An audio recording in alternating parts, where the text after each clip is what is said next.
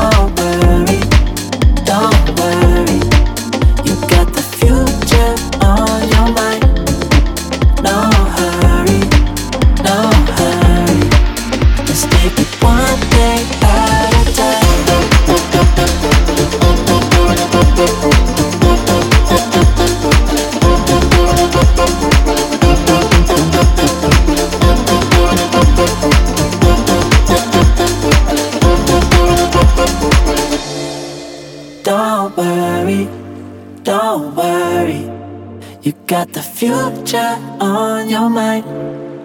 No hurry, no hurry. Let's take it one day at a time. Don't